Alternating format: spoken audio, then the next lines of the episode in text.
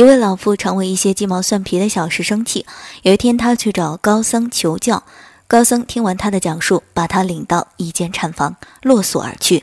妇人气得破口大骂，骂了许久，高僧也不理会。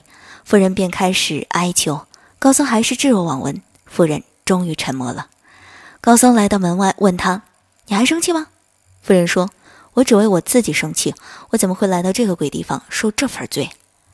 连自己都不肯原谅的人，怎么能心如止水？”高僧拂袖而去。过了一会儿，高僧又问：“还生气吗？”夫人说：“不生气了。”为什么？气也没办法呀。高僧又离开。当高僧第三次来到门前时，夫人告诉他：“我不生气了，因为不值得生气。”高僧笑道：“你还知道值不值得？看来心中还有气根。”再过一会儿，当高僧迎着夕阳立在门外时，妇人问道：“大师啊，什么是气？”高僧将手中的茶水倾洒于地，妇人视之良久，顿悟。叩谢而去。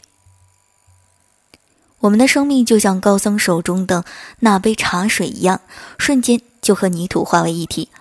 关于如此短暂生活中的一些无聊小事，又哪里值得我们花费时间去生气呢？相信我们在生活中都有过为琐事而生气的经历，无非是为了争高低、论强弱。可争来争去，谁也不是最终的赢家。你在这件事上赢得了某个人，说不定会在另一件事上输给他。输输赢赢，赢赢输输。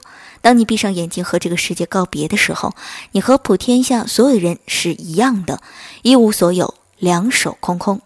人生在世，最重要的是做一些自己觉得有意义的事，不要把时间耗在争名夺利上，不要总把就争这口气挂在嘴边。